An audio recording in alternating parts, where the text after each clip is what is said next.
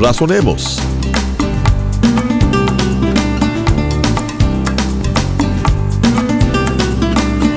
Dios nos ha dado las pautas a seguir para vivir una vida centrada y llena de propósito.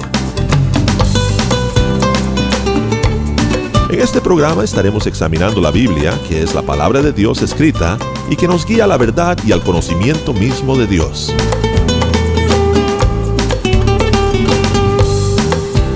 Ahora razonemos con Alejandro Alonso en esta conferencia grabada en vivo.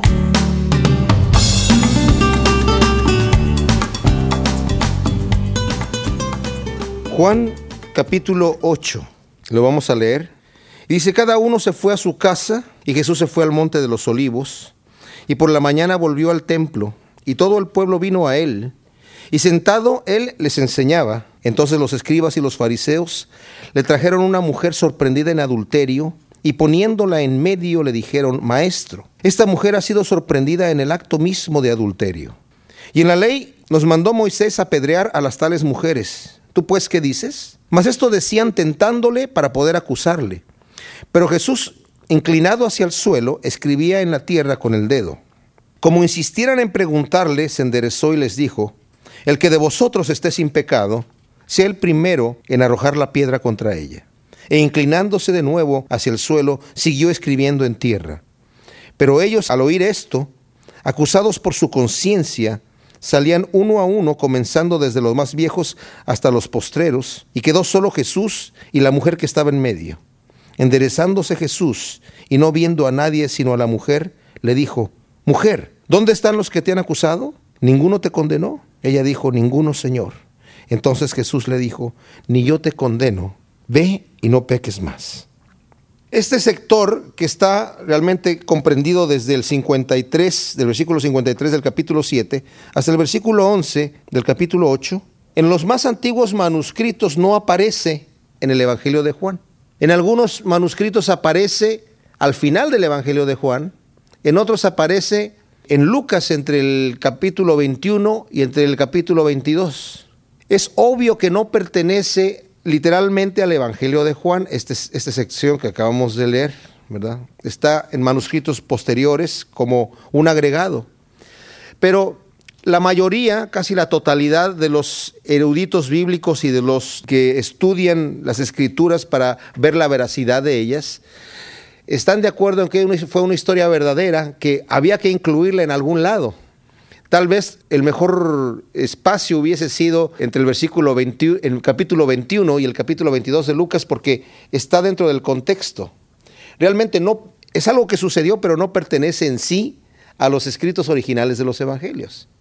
Pero lo tenemos aquí, como dije, una, una situación que aconteció y la vamos a ver como tal. ¿Por qué digo esto? Porque el Señor tiene un, un discurso que va realmente desde el, el, versículo 52 del capítulo 7 y continúa en el versículo 12 del capítulo 8 y se va hasta el final del capítulo 8. Entonces, poniendo este sector aquí, hace como que este acontecimiento fue otro día, porque dice cada quien se fue a su casa y en la mañana siguiente estaba él enseñando, ¿verdad? En el templo. Pero no importa esos detalles, como dije yo, para mí son interesantes y me gusta ver cómo el Señor permite esas situaciones que para muchas personas serían una dificultad o oh, la Biblia no es confiable. Por supuesto que es confiable. Y este acontecimiento está aquí. El Señor permitió que fuese incluido porque realmente es algo que sucede y nos deja ver claramente aquí el corazón del Señor. Este es algo bien interesante que va a suceder aquí. Es un acto muy especial. Se nos dice que el Señor está enseñando y mientras está enseñando en el templo, viene una compañía de religiosos de su época, supuestamente los que se creen los justos, los que se creen los que tienen la interpretación correcta. Pero hay un problema. Vienen estos hombres y traen a una mujer y dicen, poniéndola en medio, o sea, el Señor está hablando y estos hombres interrumpen la comitiva que viene y ponen a la mujer en medio, no importa lo que el Señor estuviera diciendo, interrumpiendo, le dijeron, maestro, esta mujer ha sido sorprendida en el acto mismo de adulterio. ¿Qué quiere decir esto? Que la sorprendieron en el acto mismo de adulterio. Fíjense el detalle. En la ley nos mandó Moisés apedrear a las tales mujeres. ¿Tú pues qué dices? Realmente la ley de Moisés sí decía que una persona que cometiese adulterio, la congregación de Israel la debían de tomar y sacar fuera del campamento de Israel, si estaban en el, cuando estaban en el desierto, o de la ciudad, cuando estuviesen ya establecidos, de donde estuviesen viviendo, fuera del lugar, y fuese muerto, lapidado, o sea, a pedradas. Pero el hombre y la mujer, aquí solamente están trayendo a la mujer. Pareciera que le tendieron una trampa a esta mujer. Pareciera que de alguna manera lo planearon. ¿Cómo van a encontrar a la mujer en el mismo acto de adulterio, estos religiosos? Y que vayan, la tomen y la lleven. Difícil. Seguramente de alguna manera le tendieron una trampa, porque no traen al, al hombre ahí. En esta época había un libertinaje terrible en Israel, porque Roma, con los emperadores que había tenido y que tenía en ese momento, y las costumbres que estaban eh, metidas ahí, que normalmente no apedreaban a casi nadie por adulterio, por una situación moral, no, no, no les hacía nada. Recordemos el detalle cuando eh, el Espíritu Santo visita a María y le dice que va a concebir del Espíritu Santo. Y María, después de que la visita el ángel, se va a visitar ella misma a su prima Elizabeth. Se queda tres meses allá, que era Elizabeth la madre de Juan el Bautista. Cuando regresan de nuevo a su casa, José la ve y cuando la ve José, ella ya estaba, tenía tres meses de embarazo.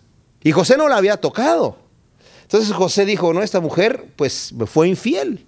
Todavía no estamos casados, pero estamos ya en el periodo de ese año de desposamiento, en donde ya se suponía que eran como, casi como si estuviesen casados, pero todavía no se había consumado el matrimonio. Y como él era justo, pensaba dejarla. Ahora, si la hubiera dejado José y ella hubiera quedado embarazada, no la iban a sacar afuera para apedrear, aunque normalmente en la ley de Moisés decía que eso es lo que se debía de hacer, pero no lo hubieran hecho. Pero sabemos la historia, José la tomó, se casó con ella y nadie dijo nada. Aquí le traen a esta mujer de una forma grosera, como dije yo, irrumpiendo, interrumpiendo, y están tentando a Jesucristo casi con el mismo tipo de tentación que le hicieron cuando le hicieron la pregunta de si era lícito darle tributo a César o no. Cualquier respuesta que diera, perdía. Si decía que, ok, era lícito darle tributo al César, todos los judíos que aborrecían pagar el tributo la gente del pueblo que estaban escuchándolo, en ese momento dejarían de escucharlo. Y si decía que no, que no era lícito dar tributo a César, los herodianos que estaban ahí y los soldados romanos que lo estaban viendo, lo tomaban preso. Aquí porque es una pregunta capciosa también. Porque si él dice, sí vamos a apedrearla, el pueblo se le echa encima porque ya no tenían esa costumbre. Hubiera dicho, oye, este tipo es un cerrado. Es un cerrado no tiene, no tiene compasión, no tiene tolerancia ninguna. Claro que es lo que decía la ley. Pero si decía, no, no la pedren, no la pedren, déjenla en paz, no sean, ustedes si ya esa costumbre no está aquí, no la pedren. Ah, estás contradiciendo la ley de Moisés entonces tú. En ese momento los religiosos tendrían una posición legal, religiosa, para decir, este no puede ser el Mesías, porque el Mesías viene a cumplir la ley, no a quebrantarla. Le dicen, tú pues, ¿qué dices? Ahora, ellos ya saben ellos ya saben lo que el Señor piensa en su corazón. Ellos ya saben que Jesucristo no va a decirles en este momento, sí, apedréenla, porque ellos saben que Él tiene compasión de la gente. Conocían que Él es misericordioso. Ya sabían hacia dónde se iba a inclinar. Estaban seguros que Él no iba a decir, vamos a apedrearla. Y de ese momento ellos iban a tener una forma legal, religiosa, para echarlo abajo como Mesías. Pero qué detalle, ¿no? Que conocían de Él su misericordia y su amor. Porque los fariseos, esos religiosos, no eran así. Estos imponían las leyes y tú tienes que hacer esto y lo tienes que hacer porque sí. E imponían, el Señor mismo los criticaba y los condenaba diciendo, ustedes ni entran ni dejan entrar.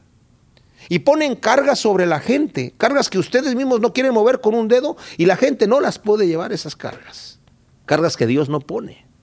¿Qué hace el Señor? esto decían tentándole para poder acusarle. Pero Jesús inclinado hacia el suelo escribía en tierra con el dedo. Qué interesante esto, ¿eh? Esto de escribir en la tierra con, con, el dedo era una forma que se utilizaba en aquel entonces como de ignorar a la gente, como decir, esta gente no, no me interesa ni contestarle su pregunta. Totalmente, imagínense ustedes. estar ahí en el templo enseñando, estos tipos llegan a interrumpirle y él simplemente se inclina y empieza a escribir con el dedo en el, en el piso y los ignora completamente. Pero ellos insisten.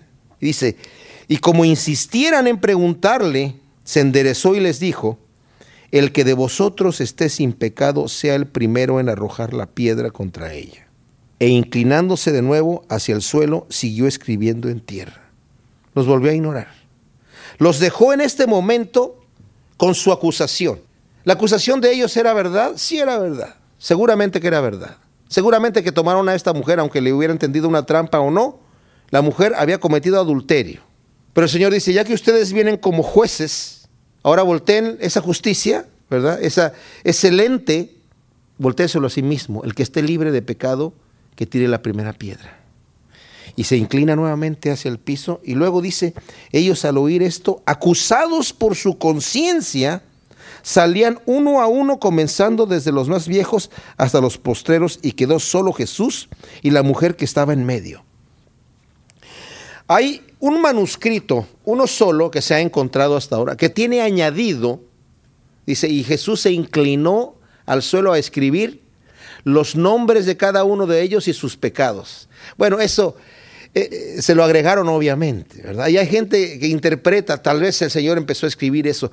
Yo más bien creo que la posición que toma aquí el Señor es la de ignorarlos, ¿verdad? Porque aquí dice que fueron acusados no por el escrito que él puso en el, suelo, sino por la conciencia de ellos mismos. Dice el Señor que él, él ha prometido que va a escribir sus leyes en los corazones de nosotros. Toda persona, aún el ermitaño que vive allá, que nunca ha oído hablar de Cristo, en su corazón sabe lo que es bueno y lo que es malo. Dios le permite ver esas cosas. No porque Él tenga la gran sabiduría, no porque Él de alguna manera sepa deducir de las cosas de la vida lo que es así, porque Dios se lo pone en su corazón. Y ellos siendo acusados por su conciencia se empiezan a ir. Ahora, antes de que veamos aquí el detalle y la aplicación y lo que hace el Señor con la mujer, quisiera que volteemos nuevamente a nuestro corazón también. Es muy fácil para nosotros acusar a los demás. Es muy fácil ver los defectos de la gente y decirle, mira fulano, ¿ya viste lo que hizo aquel? Ah, sí, y, y juntarnos a platicar y condenar a un individuo que probablemente sí está mal. Pero antes de aventar la piedra, el Señor nos diría, el que esté libre de pecado, aviente la piedra. ¿Cómo estamos nosotros? En Romanos capítulo 2 dice el apóstol Pablo, y tú que juzgas a otro y haces lo mismo, ¿crees que estás libre? Porque tú estás condenando a otro y tú que condenas haces lo mismo.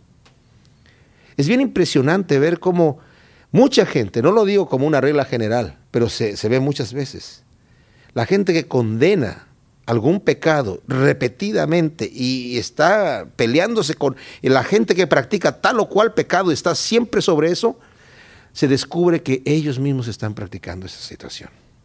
Y caen, caen en condenación porque dice el Señor, con la misma vara que tú mides serás medido. El Señor nos dice, no juzgues, no condenes. No se trata esto de que no tenemos que hacer una evaluación de lo que está sucediendo o de la gente que está obrando mal para decir eso está mal, aquel fulano está mal. Pero yo tengo que ver mi propia vida y ver cómo estoy antes de aventar la piedra. Porque ciertamente no hay hombre que no peque. Se empezaron a ir uno por uno y dice que se quedó Jesús y la mujer que estaba solamente ellos. Ahora, esto no es literal, Él está en el templo, hay mucha gente pasando por allí, pero se está refiriendo al grupo de personas que estaban rodeando en ese momento el acontecimiento. Obviamente algunos de sus discípulos que estaban ahí antes escuchándolo se quedaron viendo el, el, incidente, pero estos hombres habían llegado y se habían puesto en medio y toda esta situación sucedió allí y cuando se fueron estos hombres, la mujer se quedó ahí sola. Los que lo rodeaban, los que estaban rodeando a la mujer para apedrearla, se fueron y hubo un espacio que se quedó ahí. De manera que cuando él se, se endereza, tal vez los discípulos están alrededor viendo lo que va a suceder, pero la mujer en medio está sola. Y le dice, mujer, ¿en dónde están tus acusadores? ¿Dónde están los que te acusaban? Y ella dice, se han ido, Señor. Ninguno entonces te condena, ninguno. Y le dice, Señor, ni yo te condeno. Ve y no peques más. Saben, esta mujer era una adúltera. Pero no necesitaba que el Señor le dijera, mujer adúltera, ¿viste los problemas que me metes y en las vergüenzas que me metes tú? ¿Cómo fue que te llegaron a sorprender en adulterio? ¿Por qué no aprendes? ¿No has leído en la, en la, palabra de Dios que cometer adulterio es un pecado que se debía haber castigado por, por lapidación, verdad? Pero hoy te salvé la vida. Vete por ahí, no te quiero volver a ver más. No. Saben, el pecador no necesita que le digan que es pecador, ya lo sabe. El borracho no necesita que le digan que es borracho. El asesino no necesita que le digan que es asesino. El mentiroso no necesita que le digan que es mentiroso. Jesucristo cuando vino a nosotros, a nuestra vida, no nos vino a pegar con un mazo en la cabeza, pecador, pecador, pecador, arrepiéntete. Eso era lo que hacían los religiosos de su época. La gracia y la, y la, y la bondad de Dios que abrió hacia nosotros sus brazos y sus manos de perdón, fue la atracción que nos dio el Señor hacia Él. Indignos somos. Esta mujer era indigna del perdón. El Señor le dice, ni yo te condeno. ¿Por qué le dice ese Señor? Porque también había dicho anteriormente, el Señor no vino a condenar el mundo. Se lo dijo a Nicodemo. Porque el Hijo de Dios no ha venido a condenar al mundo, sino para que el mundo sea salvo. ¿Quién es digno de condenación? Todos, todos los hombres y todas las mujeres, todos los humanos somos dignos de condenación. Pero Él no vino a condenar al mundo, lo vino a salvar. Vino, y el Señor sabe que somos pecadores. De hecho, nosotros pecamos porque somos pecadores. No es que somos pecadores porque pecamos y eso nos hizo convertirnos en pecadores. Nacemos pecadores. Por naturaleza pecamos. Al niño cuando es chiquito no hay que enseñarle a mentir, ni a, ni a, manipular a sus padres, ni a tratar de, de ser envidioso con sus juguetes. El niño es así cuando crece. Hay que corregirlo y enseñarle las virtudes y los valores de Dios. Tremenda historia esta que vemos aquí. Nos deja ver el corazón del Señor y la intención. Y otra vez Jesús les habló diciendo, yo soy la luz del mundo. El que me sigue no andará en tinieblas, sino que tendrá la luz de la vida. Esa es una declaración tremenda que el Señor está diciendo aquí. Y yo creo que iba a seguir hablando de algo bien especial y, la gente lo, interrumpen. Los, los que están escuchando, los fariseos, le dijeron, entonces, Tú das testimonio acerca de ti mismo, tu testimonio no es verdadero y, siguen con un argumento que no tiene nada que ver con lo que él está hablando, que lo vamos a ver enseguida, de una forma grosera. Pero esto que acaba de decir el Señor en este versículo es muy profundo. Dice, yo soy la luz del mundo. Quiero recordarles nada más, voy a voltear aquí al principio del Evangelio de Juan, en el capítulo 1. Dice, en el principio era el verbo y el verbo era con Dios y el verbo era Dios. Este era en el principio con Dios y todas las cosas por Él fueron hechas y sin Él nada de lo que ha sido hecho fue hecho. En Él estaba la vida y la vida era la luz de los hombres. La luz en las tinieblas resplandece y las tinieblas no prevalecieron contra ella. ¿De qué luz está hablando? Aquí también en el capítulo 3 y el versículo 19 dice, y esta es la condenación, que la luz vino al mundo y los hombres amaron más las tinieblas que la luz, porque sus obras eran malas. Porque todo aquel que hace lo malo aborrece la luz y no viene a la luz para que sus obras no sean reprendidas. Mas el que practica la verdad viene a la luz para que sea manifiesto que sus obras son hechas en Dios. Y luego acá, en la primera carta de Juan, en el capítulo 1, Versículo 5 dice, este es el mensaje que hemos oído de él, el mismo Juan. Y os anunciamos, Dios es luz y no hay ningunas tinieblas en él. Si decimos que tenemos comunión con él y andamos en tinieblas, mentimos y no practicamos la verdad. Pero si andamos en luz, como él está en luz, tenemos comunión unos con otros y la sangre de Jesucristo su Hijo nos limpia de todo pecado. Si decimos que no tenemos pecado, nos engañamos a nosotros mismos y la verdad no está en nosotros. Pero si confesamos nuestros pecados, Él es fiel y justo para perdonar nuestros pecados y limpiarnos de toda maldad. Si decimos que no hemos pecado, le hacemos a Él mentiroso y su palabra no está en nosotros. Todo esto lo he leído porque quiero que sepamos a la luz a la que se refiere aquí el Señor. Es una luz que cuando la enciende al ver nuestros pecados nosotros nos sentimos mal. Cuando venimos al Señor, el Señor nos mete como si fuésemos en un quirófano. Ustedes han visto cómo los médicos, los cirujanos, cuando están a punto de hacer una operación, una cirugía, tienen unas luces tremendas ahí para ver todo exactamente con detalle lo que está sucediendo ahí. Y el Señor enciende esa luz en nuestra vida no para que Él vea, Él ya sabe lo que nosotros somos, pero para que nosotros veamos, porque nosotros estamos en tinieblas y no sabemos cómo estamos. Él enciende esa luz y esa luz nos da vergüenza de ver nuestra vida pecaminosa, pero el Señor nos limpia en cuanto nosotros reconocemos nuestro problema. ¿Qué hubiera pasado si esa mujer adúltera hubiera dicho, yo no he hecho nada, negando? Ella no dijo nada, estaba avergonzada allí. Ella dice, ninguno te condena, no, pero es que yo no estaba haciendo nada, no. Se quedó callada, avergonzada, no, ninguno me condenó. Y esa vergüenza la vio el Señor. Saben, el Señor ve nuestros corazones.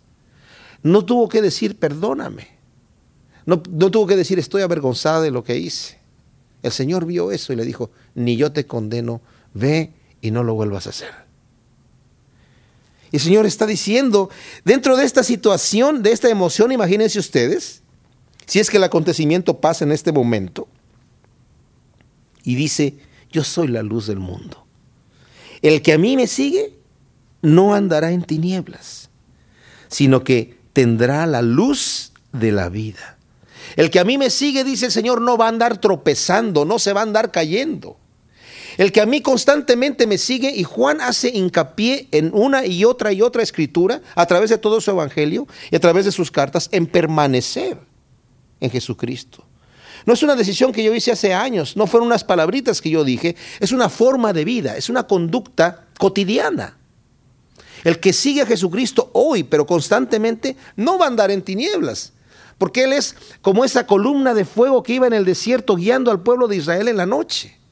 Él nos va a guiar por el camino angosto, por el centro del camino angosto, para que no caigamos ni nos salgamos ni a derecha ni a izquierda. El Señor nos va a guiar exactamente en el camino para que no salgamos de ahí. Y lo que está diciendo aquí el Señor es un gran mensaje. El que me sigue a mí, no andará en tinieblas. Nosotros podemos estar seguros que podemos estar en la luz, siguiendo en la luz, si estamos determinados a seguir al Señor todos los días, todo el tiempo. Y esto quiere decir estar sometiendo nuestra vida a su voluntad. Estos hombres, como dije de una forma grosera nuevamente, le interrumpen diciendo, tú das testimonio acerca de ti mismo, tu testimonio no es verdadero. Aquí se está refiriendo a una escritura que está en el, Antiguo Testamento donde dice, cuando alguien esté hablando de algún asunto, dando testimonio, acusando a alguien, tiene que ser con el testimonio de dos o tres personas, por lo menos dos. Respondió Jesús y les dijo, aunque yo doy testimonio acerca de mí mismo, mi testimonio es verdadero, porque sé de dónde he venido y a dónde voy. Pero vosotros no sabéis de dónde vengo ni a dónde voy. O sea, no me conocen. Vosotros juzgáis según la carne, yo no juzgo a nadie. Qué tremendo. Estos hombres juzgando trajeron a la mujer ahí en medio, pero también el Señor dice, yo no juzgo a nadie. Ve y no peques más. No apuntó el dedo al más pecador dice, tú eres el mayor pecador. No, yo no juzgo a nadie, dice el Señor. Y si yo juzgo, mi juicio es verdadero porque no soy yo solo, sino yo y el que me envió, el Padre. Y luego les dice, en vuestra ley está escrito que el testimonio de dos hombres es verdadero. Yo soy el que doy testimonio de mí mismo y el Padre que me envió da testimonio de mí. Ellos le dijeron, ¿dónde está tu Padre? Respondiendo Jesús, ni a mí me conocéis ni a mi Padre. Si a mí me conocieseis, también a mi Padre conoceríais. Estas palabras habló Jesús en el lugar de las ofrendas enseñando en el templo y nadie lo prendió porque aún no había llegado su hora. La gente quería, estos judíos querían tomarlo, pero no había llegado su hora. Estos hombres no conocían y nunca entendieron, nunca quisieron escuchar las verdades que el Señor estaba diciendo. Y por eso no llegaron a ver la luz ni entenderla.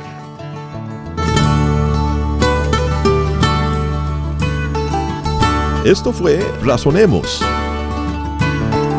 Para solicitar copias de las enseñanzas de Alejandro Alonso, por favor escríbanos al correo electrónico razonemos@yahoo.com o al programa Razonemos, PO Box 1063, Murrieta, California 92564. Nuevamente, la dirección es correo electrónico razonemos@yahoo.com o al programa Razonemos, PO Box 1063, Murrieta, California 925-64.